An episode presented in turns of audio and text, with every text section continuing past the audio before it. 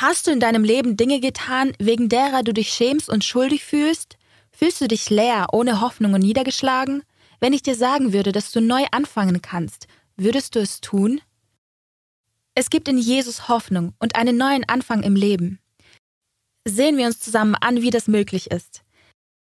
Ich heiße Kemi Üdman und wie immer wollen wir gemeinsam bei Unlocking Bible Prophecies wichtige Vorhersagen der Bibel für unser Leben betrachten.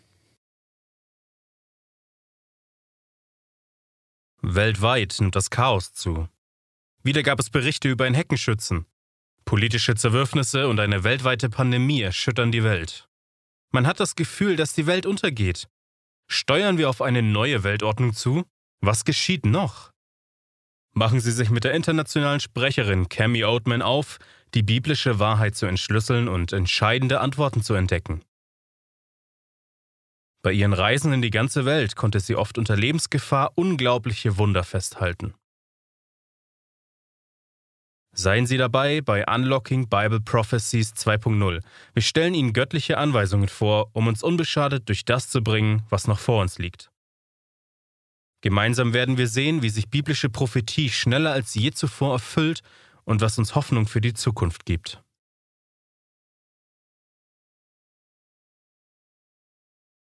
Hallo Freunde, es ist kaum zu fassen, dass wir bei Unlocking Bible Prophecies schon beim Thema Nummer 13 von 14 angelangt sind. Ich würde gerne wissen, wie viele von euch alle 13 Sitzungen bis jetzt angeschaut haben. Lasst uns im Chat die Anzahl der Folgen wissen, die ihr geschaut habt. Ich betrachte es als großes Vorrecht, diese Zeit mit euch und der Bibel zu verbringen. Auch das letzte Mal hatten wir wieder ein spannendes prophetisches Thema betrachtet.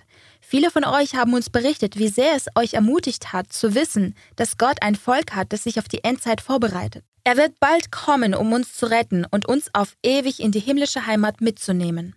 Freunde, wenn wir uns nicht hier auf der Erde treffen und persönlich kennenlernen, dann freue ich mich darauf, wenn wir es in der heiligen Stadt auf den goldenen Straßen tun. Wenn ihr vorherige Folgen verpasst habt, könnt ihr euch auf awr.org slash Bible oder das Wort.tv slash Mediathek die ganze Serie ansehen. Weil die Themen inhaltlich aufeinander aufbauen, wäre es sinnvoll, wenn ihr sie euch der Reihe nach anseht. Über die Webseite von awr.org slash Bible könnt ihr gerne mit uns Kontakt aufnehmen, Fragen stellen oder Gebetsanliegen mitteilen. Ihr seid nur ein paar Klicks davon entfernt. In deutscher Sprache findet ihr die Möglichkeit zu Bibelstudien bei bibleinfo.com. Heute wollen wir uns das neue Leben betrachten, den neuen Start ins Leben, den uns Jesus ermöglicht. Wisst ihr, ich war ganz verblüfft, als ich das erste Mal mit Adventist World Radio unterwegs war und erlebte, wie zwei ganze Dörfer 48 Meilen durch den bergigen Dschungel gewandert waren, um uns an einem Wasserfall zur Taufe zu treffen. Was für ein wunderschöner Moment. Sie hatten alle mit dem Radio ihre Bibeln studiert und wollten ein neues Leben in Christus. Wie sieht so ein Neuanfang aus? Wie kann man das erleben? Doch bevor wir ins neue Thema eintauchen, wollen wir zusammen beten. Himmlischer Vater, Herr, danke, dass du uns dein Wort gegeben hast, damit wir eine klare Vorstellung haben, was du von und für uns möchtest. Herr, hilf uns, dass wir dich besser kennenlernen und dich noch mehr lieben lernen, wenn wir zusammen das Thema Taufe betrachten. Im kostbaren Namen Jesu. Amen. Kommt mit mir, betrachten wir unser vollkommenes Vorbild in Matthäus Kapitel 3. Wir sehen fast, wie Jesus die staubige Straße entlang wandert, um Johannes den Täufer zum ersten Mal zu treffen etwas noch nie Dagewesenes wird gleich geschehen. Jesus wandert von Nazareth hinunter an den Jordan. Eine Menge aufgeregter Menschen drängen sich am Ufer. Johannes Worte begeistern sie. Tut Buße, denn das Himmelreich ist nahe herbeigekommen. Während Johannes noch mitten in seiner feurigen Rede ist, hält er plötzlich inne. Für einen Augenblick herrscht Stille und seine Augen heften sich auf einen Mann. Noch nie hat er so einen reinen und heiligen Charakter verspürt. Die Menge nimmt Johannes Zögern wahr. Auf wen starrt Johannes? Man hört ein neugieriges Flüstern in der Versammlung. Wer ist dieser Mann? Sie erkennen ihren königlichen Messias nicht. Obwohl Johannes ihn noch nie zuvor gesehen hat, offenbart ihm der Heilige Geist, dass dies der Sohn Gottes ist. Jesus blickt Johannes an und bittet ihn darum, getauft zu werden. Doch Johannes versucht angestrengt, ihm das auszureden. Ich bedarf dessen, dass ich von dir getauft werde, und du kommst zu mir? Johannes fragt, warum kommst du zu mir? Doch Jesus sagt, lass es jetzt zu, denn so gebührt es uns, alle Gerechtigkeit zu erfüllen. Also stimmt Johannes zu und tauft ihn. Er gibt nach und führt den Heiland hinunter ins Wasser des Jordan. Als die beiden Männer im Wasser stehen, wird Johannes wohl eine Hand auf Jesu Rücken gelegt und die andere zum Himmel gehoben haben. Die Menge staunt, während Jesus untergetaucht und im Wasser begraben wird. Als Jesus aus dem Wasser auftaucht, tut sich ihm ein neuer und wichtiger Zeitabschnitt auf. Er befindet sich in einer neuen Phase, denn sein Dienst hat begonnen. Er weiß, dass der größte Konflikt ihm noch bevorsteht. Er kommt ans Ufer, während das Wasser aus seinen Kleidern rinnt und kleine matschige Pfützen im Staub hinterlässt. Doch da öffnet sich der Himmel und Johannes sieht den Geist Gottes wie eine Taube herabkommen und sich auf Jesus setzen. Schweigend schaut die Menge auf Jesus. Seine Gestalt ist wie von Licht übergossen. Sein nach oben gewandtes Gesicht erstrahlt in Herrlichkeit, wie sie es noch nie gesehen haben. Da hören sie plötzlich eine Stimme vom Himmel. Dies ist mein geliebter Sohn, an dem ich wohlgefallen habe. Im Johannesevangelium Kapitel 1 sehen wir, wie Johannes der Täufer tief bewegt seine Hand ausstreckt und auf Jesus zeigt.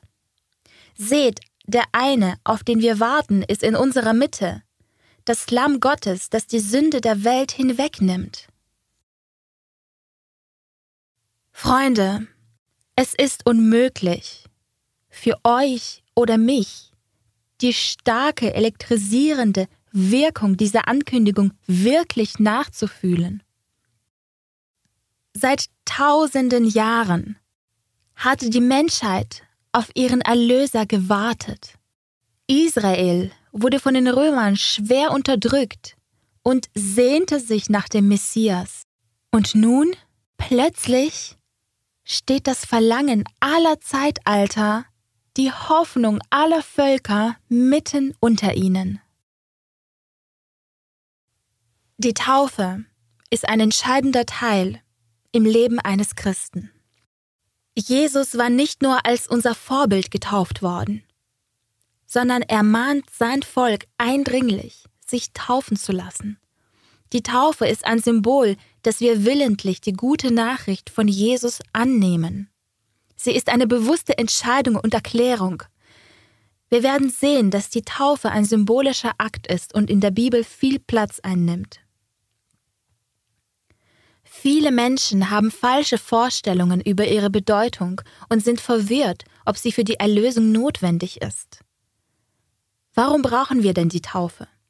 Und was bedeutet sie?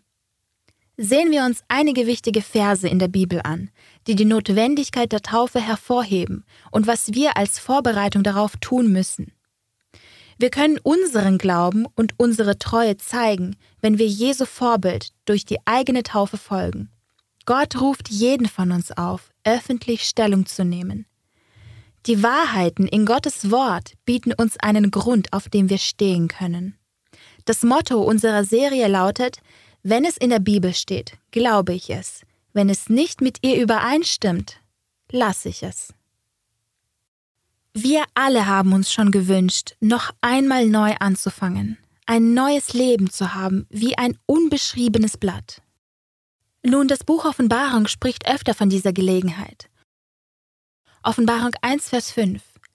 Ihm, der uns geliebt hat und uns von unseren Sünden gewaschen hat durch sein Blut, das sagt uns, dass Jesus das Böse von unserem Leben wäscht, damit wir neu anfangen können. Offenbarung 3, Vers 8. Ich kenne deine Werke, siehe, ich habe vor dir eine geöffnete Tür gegeben. Jesus gibt uns eine geöffnete Tür zu einem neuen Leben.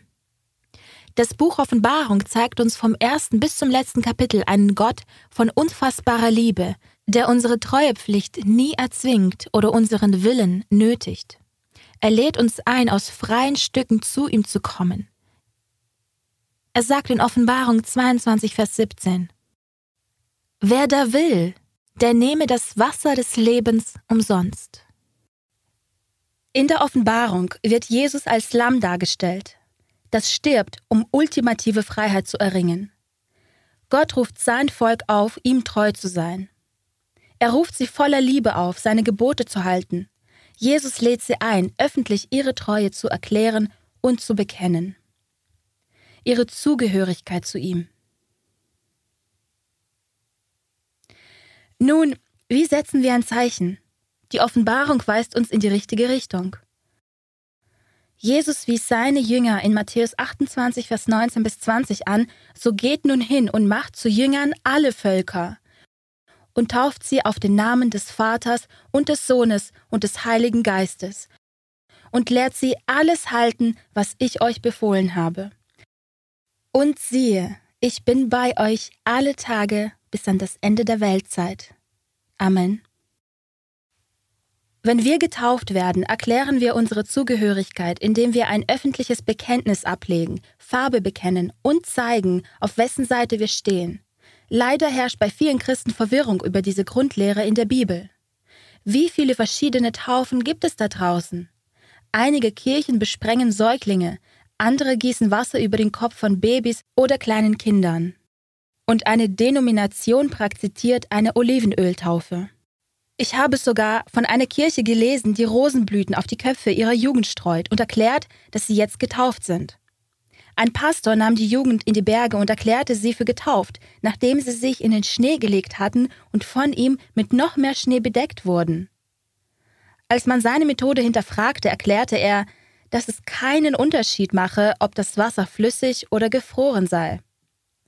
Hatte der Pastor recht? Die Bibel erklärt, dass es nur eine wahre Taufmethode gibt.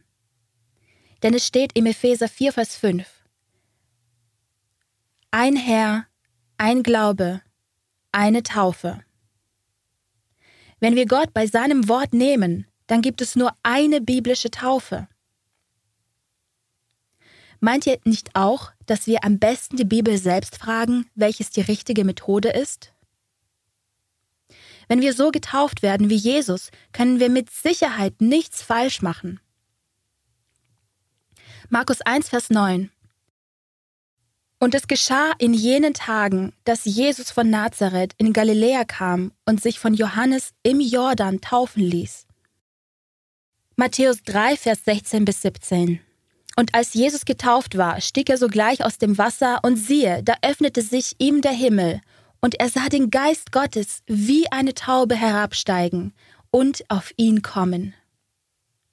Und siehe, eine Stimme kam vom Himmel und sprach, Dies ist mein geliebter Sohn, an dem ich wohlgefallen habe. Jesus wurde untergetaucht. Als Christus getauft wurde, stieg er in das Wasser hinab und kam aus dem Wasser heraus. Jesu Taufe durch Untertauchen war ein wichtiges Ereignis in seinem Leben. Auch deine Taufe wird ein wichtiges Ereignis in deinem Leben sein. Zwei besondere Dinge sind bei Jesu Taufe geschehen. Zum einen kam der Heilige Geist auf Jesus herab, um ihm übernatürliche geistliche Kraft zu geben, um den Versuchungen des Bösen zu begegnen. Auch uns verspricht die Bibel, dass wir die gleiche geistliche Kraft, die gleiche geistliche Hilfe bei unserer Taufe empfangen. Sehnst du dich nicht auch nach dieser geistlichen Kraft in deinem Leben? Sie kam auf Jesus und sie wird auch uns gegeben. Er erhielt bei seiner Taufe göttliche Kraft. Und wenn wir im Glauben unser Herz dem Heiland öffnen, werden wir bei unserer Taufe ebenfalls den Heiligen Geist empfangen. Die Schrift sagt in Apostelgeschichte 10, Vers 31, wie Gott Jesus von Nazareth mit dem Geist und Kraft gesalbt hat. Ich liebe das. Das zweite, was bei Jesu Taufe passierte, waren die Worte, die der Vater zu ihm in Matthäus 2, Vers 17 sprach. Dies ist mein geliebter Sohn, an dem ich wohlgefallen habe. Jedes Mal, wenn ein Kind Gottes dem Ruf Christi folgt und sich durch die Taufe öffentlich zu unserem Herrn bekennt, jubelt der ganze Himmel. Wenn du getauft wirst, wird der Vater wieder sagen, das ist mein geliebter Sohn, das ist meine geliebte Tochter, an denen ich wohlgefallen habe. Durch die Jahrhunderte hindurch haben Gläubige die Freude erfahren, wenn sie sich Christus in der Taufe völlig hingegeben haben. Manchmal waren sie die einzigen in ihrer Familie, in ihrem Dorf oder Stamm, die aufstanden. Denn Gott ruft uns individuell. Er tat es mit Sicherheit bei dem Eunuchen aus Äthiopien, der aus Jerusalem heimkehrte. Als der Kämmerer auf seinem Wagen saß, las er auch in der Bibel. Gott führte Philippus auf wundersame Weise zu ihm. Philippus erklärte diesem vornehmen Äthiopier das Wort Gottes verständlich. Er beantwortete dessen Fragen aus der Schrift und forderte den Mann eindringlich auf, sein Leben ganz und gar Christus zu weihen. Durchdrungen von seiner neuen Beziehung zu Jesus antwortete der Kämmerer umgehend. Er wollte getauft werden. Seine Bitte lesen wir in Apostelgeschichte 8, Vers 36 bis 39. Als sie aber auf dem Weg weiterzogen, kamen sie zu einem Wasser, und der Kämmerer sprach, Siehe, hier ist Wasser. Was hindert mich, getauft zu werden? Da sprach Philippus, Wenn du von ganzem Herzen glaubst, so ist es erlaubt. Er antwortete und sprach, Ich glaube, dass Jesus Christus der Sohn Gottes ist, und er ließ den Wagen anhalten, und sie stiegen beide in das Wasser hinab, Philippus und der Kämmerer, und er taufte ihn. Als sie aber aus dem Wasser heraufgestiegen waren, hm, nun, diese Verse hier lehren uns fundamentale Wahrheit über die Taufe. Der Kämmerer wurde getauft, als er offenkundig Christus annahm. Seine Taufe war eine öffentliche Entscheidung, dass er Stellung bezogen hatte, und beide, Philippus und der Kämmerer, gingen ins Wasser. Philippus tauchte ihn völlig im kühlen, tiefen Wasser unter. Als Symbol dafür, dass Christus den ganzen Menschen von der Sünde reinigen kann. Die ganze Person muss untergetaucht werden, denn die ganze Person hat gesündigt. Jeder Teil von uns muss unter Wasser, denn jeder Teil von uns hat gesündigt. Freunde, wir brauchen viel mehr als eine Besprengung. Wir wollen völlig gereinigt werden, und Gott fordert eine biblische Taufe durch Untertauchen. Vielleicht kennst du die Bedeutung des griechischen Wortes für Taufen nicht. Das griechische Wort Baptiso, daher das englische Baptize, bedeutet eintauchen oder untertauchen unter Wasser tauchen. Wenn zum Beispiel eine griechische Frau die Farbe eines Stoffes ändern wollte, würde sie den Stoff nicht nur mit etwas Farbe besprengen. Sie würde ihn unter das Wasser halten. Taufe durch Untertauchen war sicher auch die Taufpraxis der frühen Kirchen. Archäologische Funde zeigen die übliche Form der Taufe in den ersten Jahrhunderten. Antike Kirchen legen die damals übliche Methode zur Taufe offen. In der heutigen Türkei sieht man die Ausgrabung einer alten Kirche mit einem Taufplatz bei Ephesus nahe der Küste. Die Größe des Beckens zeigt laut Archäologen und Historikern, dass in jenen Tagen nur Erwachsene durch Untertauchen getauft wurden. Dies ist eine frühe christliche Kirche in Philippi. Bei den Überresten der Kirche sehen wir ein frühes Taufbecken, in dem die neutestamentlichen Christen Gläubige durch Untertauchen tauften. Die Lateraner Basilika ist die zweitgrößte Kirche in Rom. Nach dem Petersdom ist sie die berühmteste Kirche in Rom. Wenn man den schmalen Gang zur Rückseite der Kirche folgt, wird man dort auf etwas sehr Bemerkenswertes stoßen. Nämlich auf ein wunderschönes Baptisterium, das deutlich zeigt, dass der römische Katholizismus Taufe durch Untertauchen praktizierte. Sie hielten an dieser Praxis bis ins ausgehende 13. Jahrhundert fest. Die Baptisterien in diesen antiken Kirchen offenbaren, dass die Kirche hunderte Jahre lang die Taufe durch Untertauchen praktizierte. Hier könnt ihr den schiefen Turm von Pisa sehen. Wahrscheinlich kennt ihr den Glockenturm, der wegen seiner Schieflage weltberühmt ist. Aber wahrscheinlich seid ihr mit dem Baptisterium hinter dem Turm nicht so vertraut, in dem Katholiken jahrhundertelang Taufen durch Untertauchen praktizierten. Eines der eindrucksvollsten Baptisterien der Welt findet sich in Kappadokien, einer Zufluchtsstadt tief im bergigen Südosten der Türkei. Hier fanden Christen im finsteren Mittelalter Zuflucht vor ihren Unterdrückern. Betreten wir diese aus dem Felsen gehauene geheime Zuflucht mit ihrem Platz der Anbetung. Wir sehen ein aus dem Stein herausgehauenes Baptisterium, in dem gläubige Christen durch völliges Untertauchen getauft wurden. Das Untertauchen war die Praxis der Kirche im Neuen Testament. Jesus wurde durch Untertauchen getauft. Die Jünger, die Urgemeinde und Gläubige haben durch die Jahrhunderte diese biblische Praxis befolgt. Das sollte sich später ändern. Erst beim Konzil von Ravenna Anno Domini 1311 wurde Besprengen und Begießen offiziell akzeptiert. Besprengen wurde im Taufritus genauso gültig wie das Untertauchen. Die Kirche führte die Besprengung als bequemere Methode ein. Viele Menschen zögerten mit der Taufe, bis sie halb tot waren. Dann war es schwer für sie, untergetaucht zu werden. So galt die Besprengung allmählich im Laufe vieler Jahre genauso viel wie das Untertauchen.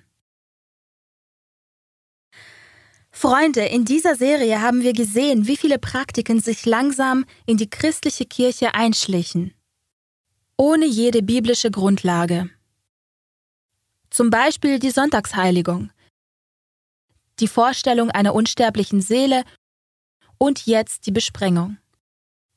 Gott ruft uns zurück zur Bibel, zurück zur wahren biblischen Taufpraxis. Was ist die Bedeutung der biblischen Taufe? Römer 6, Vers 3 und 4 erklären. Oder wisst ihr nicht, dass alle, die wir auf Christus Jesus getauft sind, die sind in seinen Tod getauft so sind wir ja mit ihm begraben durch die Taufe in den Tod, auf das, wie Christus auferweckt ist von den Toten durch die Herrlichkeit des Vaters, so auch wir in einem neuen Leben wandeln. Wenn wir ins Wasser steigen, bedeutet das, Herr, ich nehme deinen Tod am Kreuz für mich an. Es sagt, ich möchte mein altes Leben begraben und ein neues Leben in Christus führen. Freunde, dem alten sündigen Leben sterben wird in der Taufe symbolisiert. Gibt es da etwas, was du vor einem Jahr, fünf oder zehn Jahren getan hast? Was dich heute noch verfolgt? Etwas, was schwer auf deiner Seele liegt und dir den Schlaf raubt? Wenn du ins Taufwasser steigst, stirbst du all den Sünden der Vergangenheit. Deine Schuld und Verdammung kann verschwinden. Deine Vergangenheit ist bereinigt. In der Taufhandlung an sich steckt keine Magie. Es gibt keine spirituellen Anteile im Wasser. Trotzdem ist sie symbolträchtig und wichtig. Um völlig in Christus leben zu können, müssen wir zuerst völlig dem alten Leben sterben. In meinen Reisen Rund um die Welt habe ich in jeder Kultur bei den Getauften den gleichen glücklichen Gesichtsausdruck gesehen. Ich durfte Zeuge dieser kostbaren Momente werden, in denen ein wiedergeborener Christ aus dem Wasser steigt, diese Freude, Annahme und innerer Frieden in ihren Augen. Man kann es spüren, dass ihre Bilanz jetzt bereinigt ist. Sie strahlen diese Begeisterung aus. Ganz egal, wie ihr Leben vorher war. Jetzt wissen sie, dass sie neu beginnen und mit Hilfe des Heiligen Geistes ein neues Leben führen können. Die Taufe ist wie ein Begräbnis deiner Sünden im Wassergrab. Aber Moment, da war doch noch was. Vergibt mir Gott nicht jedes Mal meine Sünden, wenn ich sie ihm bekenne? Natürlich tut er das. Wie es in 1. Johannes 1, Vers 9 heißt, wenn wir aber unsere Sünden bekennen, so ist er treu und gerecht, dass er uns die Sünden vergibt und uns reinigt von aller Ungerechtigkeit. Wenn du ins Wasser steigst, bezeugst du damit, Gott, ich gebe mich dir ganz. Alle Sünden, von denen ich weiß und auch die, von denen ich nichts mehr weiß. Freunde, wir können uns nicht an jede Sünde erinnern, die wir begangen haben. Herr, ich bin dir so dankbar, dass ich ein neuer Mensch, ein unbeschriebenes Blatt bin, wenn ich aus dem Wasser steige und ein neues Leben anfange. Wisst ihr, Freunde, ich habe in meinem Leben schon viele unglaubliche Abenteuer und Erfahrungen erlebt. Einige davon würde sogar die Welt als ultimative Erfolge werden. Aber lasst mich euch sagen, Nichts lässt sich damit vergleichen, Menschen zu sehen, die sich Jesus in der Taufe übergeben und das ewige Leben annehmen. Meine Crew und ich nehmen weite Strecken auf uns, um bei Taufen rund um den Globus dabei zu sein. Ich erinnere mich daran, als ich von einem Dorf hoch oben in den philippinischen Bergen hörte, sie hatten durch unsere Radiosendungen von Jesus und den biblischen Wahrheiten gehört und wollten getauft werden. Es gab nur zwei Wege, sie in ihrem Dorf zu erreichen. Entweder zu Pferd, was noch länger dauert, oder mit dem Motorrad. Ich stimmte für das Motorrad. Wir überquerten 24 Flüsse und sausten Berge hinauf, bis wir auf gewundenen Pfaden oben angelangt waren. Dutzende lachende Kinder begrüßten uns. Als wir zu einem nahegelegenen Fluss liefen, durften wir Zeuge werden, wie 18 Menschen an jenem Tag ihr Leben Jesus übergaben. Als diese wunderbaren Menschen aus dem Taufwasser herauskamen, wandeln sie in einem neuen Leben. Das ist ein Symbol für die Auferstehung, wenn man aus diesem Wassergrab herauskommt. Musst du warten, bis du vollkommen bist, um getauft zu werden? Nein, Taufe bedeutet nicht, dass man makellos ist. Es bedeutet, dass man Hingabe hat.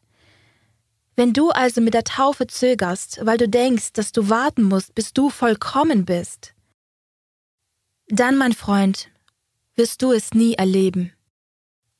Die Taufe zeigt deine Hingabe an Gott, deine Entscheidung, seinen Wegen zu folgen. Die Taufe ist nicht das Ende des christlichen Lebens, sondern nur dessen Anfang. Mit einer neuen Ausrichtung und Freiheit sagen wir, Gott, ich gehöre dir, führe und gebrauche du mich. Freunde, die Taufe gibt uns eine neue geistliche Kraft in unserem Leben. Sehen wir uns an, was geschieht, wenn wir getauft werden. Wir sehen, dass jede Sünde vergeben ist. Apostelgeschichte 2, Vers 38. Da sprach Petrus zu ihnen, tut Buße, und jeder von euch lasse sich taufen auf den Namen Jesu Christi zur Vergebung der Sünden. Der Apostel Petrus macht deutlich, dass sich jeder taufen lassen sollte. Hm, Moment mal. Was ist dann mit dem Schächer am Kreuz? Er wurde nie getauft. Nach ihrem intensiven Gespräch versprach der Heiland dem Schächer, dass er nicht vergessen und für Gottes Reich gerettet ist. Es gab keine Möglichkeit für den Schächer, sich dort taufen zu lassen, während er am Kreuz hing und sein Leben Christus übergab. Jesus wusste, dass er sich taufen lassen würde, wenn er die Gelegenheit dazu hätte. Wir wissen, dass Jesus niemals gesündigt hatte. Christus hätte selbst nicht getauft werden müssen, aber er tat es als Vorbild für uns. Christi Taufe genügt für alle, die wie der Schächer am Kreuz nicht getauft werden konnten wie diejenigen, die im Gefängnis oder Krankenhaus auf den Tod warten. Ich liebe es, dass die Bibel sagt, die Taufe ist für jeden, für jede kostbare Seele auf Erden, nicht nur für ein paar Auserwählte. Und bei der Taufe wird jede Sünde vergeben. Keine Sünde ist zu groß. Eine andere Verheißung für die Taufe ist die Gabe des Heiligen Geistes. Markus 1, Vers 10. Und sogleich, als er aus dem Wasser stieg, sah er den Himmel zerrissen und den Geist wie eine Taube auf ihn herabsteigen. Gehen wir zurück zur Apostelgeschichte 2, Vers 28 und sehen wir uns den restlichen Text an, der lautet, so werdet ihr die Gabe des Heiligen Geistes empfangen. Gott hat für dich ein Geschenk zu deiner Taufe. Du wirst gereinigt und erhältst die Verheißung der Gabe des Heiligen Geistes für dein Leben. Er ist dein persönlicher Helfer in den Schwierigkeiten des Lebens. Die Schrift bezeichnet den Heiligen Geist als Person, wenn sie sagt, dass er lehrt, führt, tröstet und eintritt. Im Geschenk des Heiligen Geistes gibt Gott gläubigen Christen einfach die Macht, das zu tun, wozu er uns berufen hat. Mit deiner Taufe bist du in Gottes Familie aufgenommen. Wir werden Teil des weltweiten Leibes der Gläubigen. Apostelgeschichte 2, Vers 41 Diejenigen, die nun bereitwillig sein Wort annahmen, ließen sich taufen, und es wurden an jenem Tag etwa 3000 Seelen hinzugetan. Viele Menschen wundern sich über die Beziehung zwischen Taufe und Kirchenzugehörigkeit. Traten Menschen bei ihrer Taufe auch der Kirche bei? Sehen wir uns Vers 42 an. Und sie blieben beständig in der Lehre der Apostel und in der Gemeinschaft und im Brotbrechen und in den Gebeten. Springen wir zu Vers 47. Dort heißt es, Sie lobten Gott und waren angesehen bei dem ganzen Volk. Der Herr aber tat täglich die zur Gemeinde hinzu, die gerettet werden. Amen. Deine Taufe symbolisiert, dass du dich entscheidest, Teil des Leibes von Gottes Gläubigen zu werden seines christlichen Adventvolkes, das den Sabbat und die Gebote hält, so wie wir gerade gelesen haben. Und sie blieben beständig in der Lehre der Apostel und in der Gemeinschaft. Gott bittet dich, eine Kirche zu finden, die ihm in Übereinstimmung mit den Lehren in seinem Wort nachfolgt. Wenn du getauft wirst, sind deine Sünden vergeben. Dein Leben ist nicht nur gereinigt, sondern du erhältst den Heiligen Geist und wirst Teil der weltweiten sabbathaltenden Gemeinschaft, einer internationalen Glaubensgemeinschaft. Gott führt Menschen aller Nationalitäten, Sprachen und religiösen Überzeugungen zu seiner letzten Endzeitbewegung. Wiederholen wir kurz, welche Schritte man unternehmen muss, um getauft zu werden. Zuerst müssen wir umkehren und unsere Sünde aufrichtig bereuen. Bist du schon zu Jesus gekommen und hast ihm gesagt, Herr, ich glaube, dass nur du meine Sünden vergeben kannst, weil nur du mein Erlöser bist. Wenn du das getan hast, hast du schon den ersten Schritt des Glaubensweges getan. Buße bedeutet, seine Sünden so sehr zu bereuen, dass man bereit ist, den alten Lebensstil hinter sich zu lassen.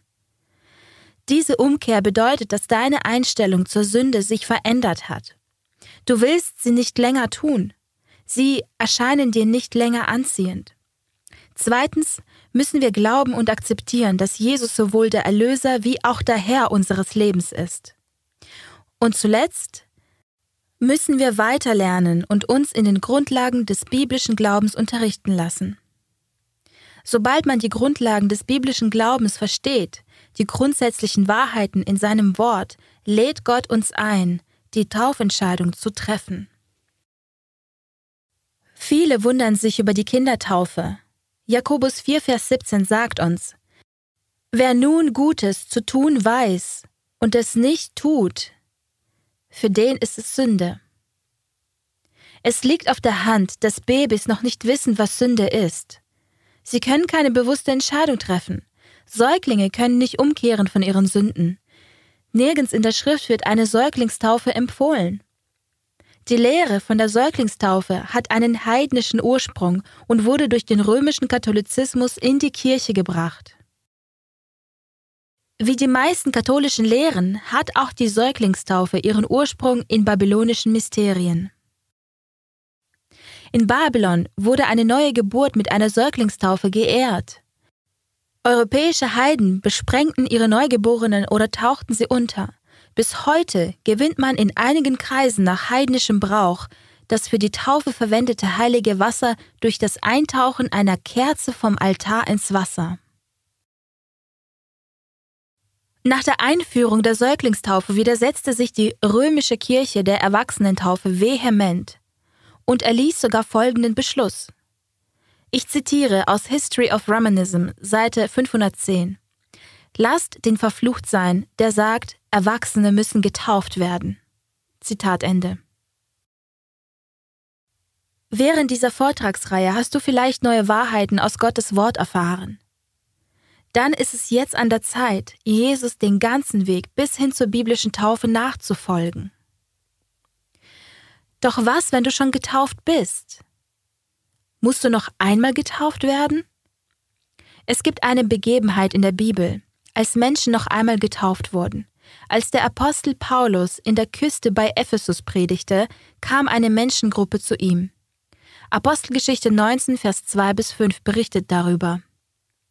Paulus fragte sie, Habt ihr den Heiligen Geist empfangen, als ihr gläubig wurdet? Sie aber antworteten ihm, Wir haben nicht einmal gehört, dass der Heilige Geist da ist. Und er sprach zu ihnen, Worauf seid ihr denn getauft worden? Sie aber erwiderten, Auf die Taufe des Johannes. Da sprach Paulus, Johannes hat mit einer Taufe der Buße getauft und dem Volk gesagt, dass sie an den glauben sollten, der nach ihm kommt, das heißt an den Christus Jesus. Als sie das hörten, ließen sie sich taufen auf den Namen des Herrn Jesus. Paulus unterrichtete sie umfassender, und obwohl sie schon einmal durch Untertauchen getauft wurden, taufte Paulus sie erneut durch Untertauchen. Sie wollten im ganzen Lichte Gottes wandeln. Es gibt zwei Gründe, um eine erneute Taufe zu erwägen. Menschen wollen noch einmal getauft werden, obwohl sie schon getauft wurden, aber ihr Leben mit Christus verließen. Sie liefen weg von Gott, aber jetzt sehnen sie sich danach, zu ihm zurückzukehren. Du wirst nicht jedes Mal, wenn du sündigst, erneut getauft, denn wenn man das täte, würden Menschen viel Zeit im Taufbecken verbringen. Aber wenn du willentlich Christus den Rücken zugekehrt hast, ist die Taufe durch Untertauchen ein Symbol dafür, dem alten Leben zu sterben und für eine Auferstehung zu einem neuen Lebenswandel. Rührt Gott jetzt dein Herz an? Vielleicht hast du dich über die Jahre von ihm entfernt. Vielleicht bist du ins Alte zurückgefallen oder weggedriftet. Es ist nicht zu spät. Jesus ist bereit, dass du zu ihm zurückkehrst. Seine Arme sind weit geöffnet. Wenn wir uns in der Welt umschauen, sehen wir Zeichen, wie die Welt alles in die Waagschale wirft. Jesus bereitet sein Volk auf seine baldige Wiederkunft vor. Jetzt ist es an der Zeit, ernst zu machen mit dem Herrn. Komm zu deinem Erlöser zurück und werde wieder getauft. Vielleicht möchten einige auch erneut getauft werden, weil sie aufrichtige Christen sind, die neue Wahrheiten in Gottes Wort entdeckt haben und Teil seines Volkes werden wollen, das seine Gebote hält. Es gibt Christen, die Jesus aus ganzem Herzen lieben und es den Jüngern des Johannes nachtun, wenn sie die Bibel studieren und dort neue Wahrheiten entdecken. Sie fügen diese Wahrheiten zu dem, was sie schon glauben. Vielleicht möchtest auch du erneut getauft werden. Wenn das dein Wunsch ist, gibt es ein biblisches Vorbild für eine erneute Taufe. Wenn du als Christ ins Taufwasser steigst, verleugnest du deine frühere christliche Erfahrung nicht. Als die Jünger des Johannes erneut getauft wurden, verleugneten sie ihren früheren Weg mit Gott nicht. Wie wichtig ist die Taufe? Nikodemus suchte Jesus eines Nachts auf. Wir müssen wissen, dass die Taufe so wichtig ist, wie es uns in Johannes 3, Vers 5 gesagt wird. Jesus antwortete, Wahrlich, wahrlich, ich sage dir, wenn jemand nicht aus Wasser und Geist geboren wird, so kann er nicht in das Reich Gottes eingehen. Jesus sagte, dass die Wassertaufe notwendig ist zur Erlösung.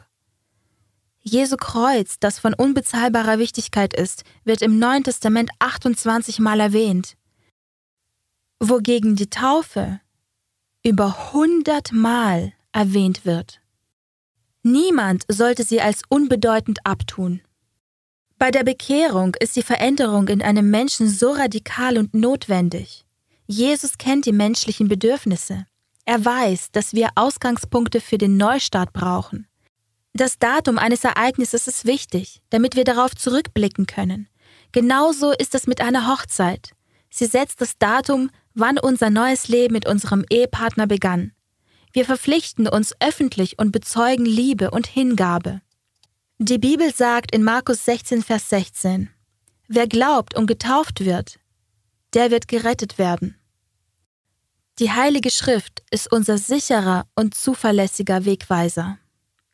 Und durch sie können wir in den Fußstapfen unseres Heilandes Jesus nachfolgen. Es genügt nicht, dem Evangelium zu glauben, wir müssen es ausleben. 2. Korinther 6, Vers 2 Siehe, jetzt ist die angenehme Zeit. Siehe, jetzt ist der Tag des Heils. Freunde, es gibt keinen Grund für euch zu warten. Jetzt ist der Tag, um eure Hingabe an Jesus in eurem Herzen zu besiegeln. Apostelgeschichte 22, Vers 16. Und nun, was zögerst du? Steh auf und lass dich taufen und lass deine Sünden abwaschen, indem du den Namen des Herrn anrufst. Der ganze Himmel wartet darauf, dass auch du dein Zeichen setzt für Jesus. Bei der Taufe wird ein Mensch mit Christus vereint. Galater 3, Vers 27 sagt, Denn ihr alle, die ihr in Christus hineingetauft seid, ihr habt Christus angezogen. Die Taufe ist für einen Christen so wichtig wie die Trauung für die Ehe. Beide Zeremonien bedürfen einer tief verwurzelten Liebe und vollem Verständnis als Grundlage, wenn sie bedeutungsvoll sein sollen. Die Taufe zu verweigern ist wie eine Verweigerung mit Christus eins zu werden. Die Taufe ist die öffentliche Erklärung einer Beziehung zu Jesus. 2. Korinther 5, Vers 17 sagt, Darum ist jemand in Christus, so ist er eine neue Schöpfung. Das Alte ist vergangen. Siehe, es ist alles neu geworden. Möchtest du auch neu werden? Zieht dein Herz dich gerade zu Jesus hin? Möchtest du ihn zur obersten Priorität in deinem Leben machen? Sagst du, ja, Herr, ich möchte eine Entscheidung für dich treffen. Ich möchte dir den ganzen Weg bis zur biblischen Taufe nachfolgen. Freund, was sollte dich zurückhalten? Hast du Angst vor der Hingabe? Fürchtest du die Kosten deiner Entscheidung? Denkst du, dass der Preis für diese Entscheidung zu hoch ist? Dass es mich zu viel kosten wird? Ich möchte euch eine Geschichte erzählen, die wir an der entmilitarisierten Grenze zwischen Nord- und Südkorea filmen durften. An der Grenze zwischen Nordkorea und China gibt es einen Fluss. Menschen aus Nordkorea versuchen durch diesen Fluss zu schwimmen, um nach China zu fliehen. Nordkorea hat eine Drei-Verstöße-Regel. Wenn jemand einmal flüchtet und gefangen wird, schicken sie ihn zurück und sperren ihn ein. Beim zweiten Mal wird er schwer bestraft und wenn er ein drittes Mal gefangen wird, exekutiert. Da gab es diese junge Frau, die sich so nach Freiheit sehnte. Sie hieß Kim. Sie wollte in die Mongolei fliehen, um dann nach Südkorea zu kommen. Sie plante, Geld zu verdienen und es ihrer Familie zu schicken. Als Kim flüchtete, war sie keine Christin und kannte Gott nicht. Als sie das erste Mal erwischt wurde, schickte man sie zurück und sie kam ins Gefängnis. Sie wurde gewarnt. Versuch das niemals wieder, oder dir wird noch Schlimmeres passieren. Meint ihr, das konnte Kim zurückhalten? Nein. Sie versuchte es ein zweites Mal im Schutz der Dunkelheit. Aber jemand mit einer Lampe fing sie und sie wurde schwer bestraft. Wieder wurde sie ernstlich gewarnt. Kim, wenn du es noch einmal versuchst, wirst du getötet. Versuche nicht noch einmal zu fliehen. Aber Kims Sehnsucht nach Freiheit war stärker als alles andere. Also schwamm sie unter Lebensgefahr ein drittes Mal mitten in der Nacht durch den Fluss, Dieses Mal erreichte sie das andere Ufer. Sie kam bis zur chinesischen Grenze, wo eine sehr freundliche chinesische Familie sie in ihrem Haus versteckte. Während sie mehrere Monate bei diesen lieben Leuten verbrachte, fand sie ein Radio. Sie schaltete es ein und hörte bekannte Worte in ihrer Sprache. Bevor wir die Folge abschließen, möchte ich den kurzen Film von Adventist World Radio über Kims Flucht zeigen. Hier wird deutlich, was eine Frau bereit war, aus Liebe zu Jesus auf sich zu nehmen.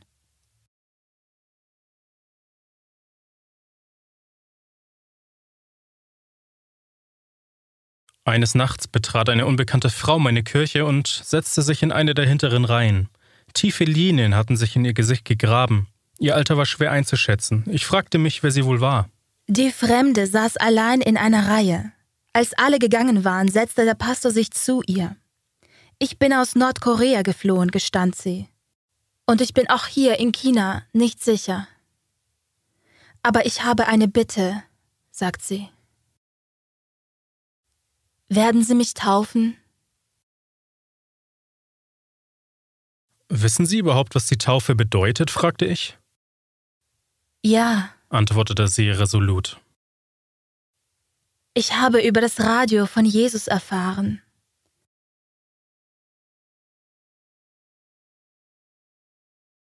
Diese liebe Frau fand in ihrem Versteck ein Radio. Als sie es einschaltete, hörte sie ihre Muttersprache Koreanisch. Adventist World Radio übertrug Voice of Hope. Diese Stimme der Hoffnung verwandelte ihre Einsamkeit und Angst bald in Mut und Hoffnung, als sie von dem einen lernte, der alles verlassen hatte und für ihre Erlösung gestorben war. In ihrem Herzen wurde der Wunsch geboren, eines Tages zu ihrer Familie und den Freunden in Nordkorea zurückzukehren und ihnen von dem zu erzählen, was sie gelernt hatte. Wir studierten eine Woche lang die Bibel und sie saugte jedes Wort auf. Man konnte die Gegenwart des Heiligen Geistes förmlich spüren. Nach einer Woche Bibelstudium wurde eine heimliche Taufe abgehalten. Alle Türen und Fenster wurden verschlossen, und jeder sang nur leise, um nicht gehört zu werden. Und diese Dame aus Nordkorea wurde in einem Badbottich getauft.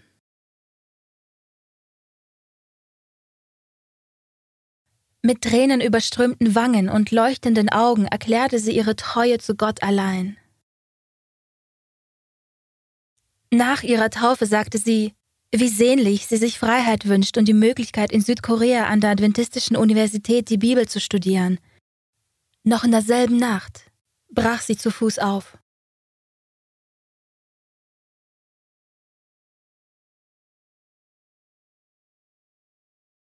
Später erhielt ich einen Anruf. Die Stimme am anderen Ende der Leitung flüsterte Ich bin sicher an der Grenze angekommen. Heute Nacht ist es soweit. Bitte betet für mich. Ich musste immerzu an die acht Reihen Stacheldraht denken. Würde sie es schaffen? Leider überquerte sie in jener Nacht nicht die Grenze, sondern wurde von chinesischen Soldaten aufgegriffen, die sie in ihre Heimat zurückschickten wo sie umgebracht wurde. Diese Nachricht machte mich so traurig. Ich würde ihre freudenstrahlenden Augen nicht mehr sehen. Ich erinnerte mich an das, was sie sagte. Auch wenn sie mich fangen, werde ich mit der Hoffnung auf Erlösung sterben.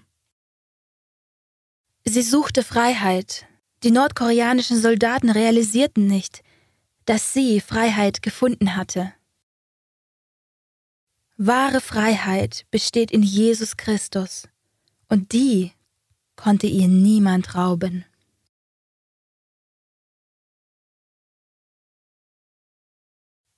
Es gibt viele, die wie Kim heute in dieser Welt Freiheit suchen. Bist du einer von ihnen? Möchtest du heute dein Herz Jesus geben und ihn zu deinem persönlichen Erlöser machen, ganz egal was es kostet? Denkst du darüber nach, getauft zu werden? Spricht der Heilige Geist jetzt dein Herz an? Kreisen deine Gedanken, soll ich? Was wäre wenn? Gott sagt ja, und er ist mit dir bei jedem Schritt, den du gehst. Es ist dein Herzenswunsch, Ja zu sagen?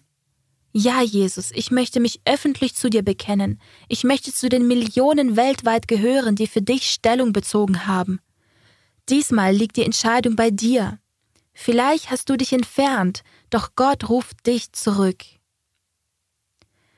Es ist Zeit, deine Entscheidung zu treffen.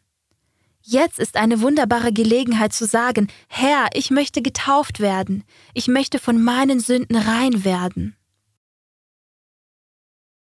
Betet mit mir. Himmlischer Vater, wir kommen mit ausgestreckten Händen vor dich, um uns dir zu übergeben, damit du uns deinen Weg nach Hause führen kannst. Vielleicht arbeitet der Heilige Geist jetzt mächtig an Herzen, während wir dir unser Leben weihen, um dir durch die reinigenden Wasser der Taufe zu folgen. Herr, du weißt, wer jetzt ganz allein ist und damit kämpft, für die Wahrheit einzutreten. Weil er vielleicht der Einzige in seiner Familie oder in seinem Ort ist. Sei du ganz besonders bei diesen, Herr. Tröste sie mit dem Wissen, dass du sie beschützen und versorgen willst. Umgib du sie mit einem Heer an Engeln. Wir wissen, dass der ganze Himmel sich über die freut, die sich heute für dich entscheiden. Gesegnet sei der Name Jesu im ganzen Universum. In seinem heiligen Namen. Amen. Freunde, ich hoffe, ihr trefft heute noch diese Entscheidung für die Ewigkeit. Es gilt keine Zeit zu verlieren. Heute ist der Tag der Rettung. Möchtest du uns sagen, dass du über die Taufe nachdenkst? Dann nimm mit uns Kontakt auf. Möchtest du getauft oder wieder getauft werden? Du kannst auch für weitere Fragen über unsere Webseite awr.org/bible Kontakt mit uns aufnehmen. Unlocking Bible Prophecies soll dir dabei helfen, näher zu Jesus zu kommen und ihm dein ganzes Leben anzuvertrauen. Gott segne euch, meine Freunde. Bis zum nächsten Mal für unsere letzte Folge von Unlocking Bible Prophecies mit dem Titel Der große Kampf. Freunde, diese wichtige Botschaft hat mein Leben verändert.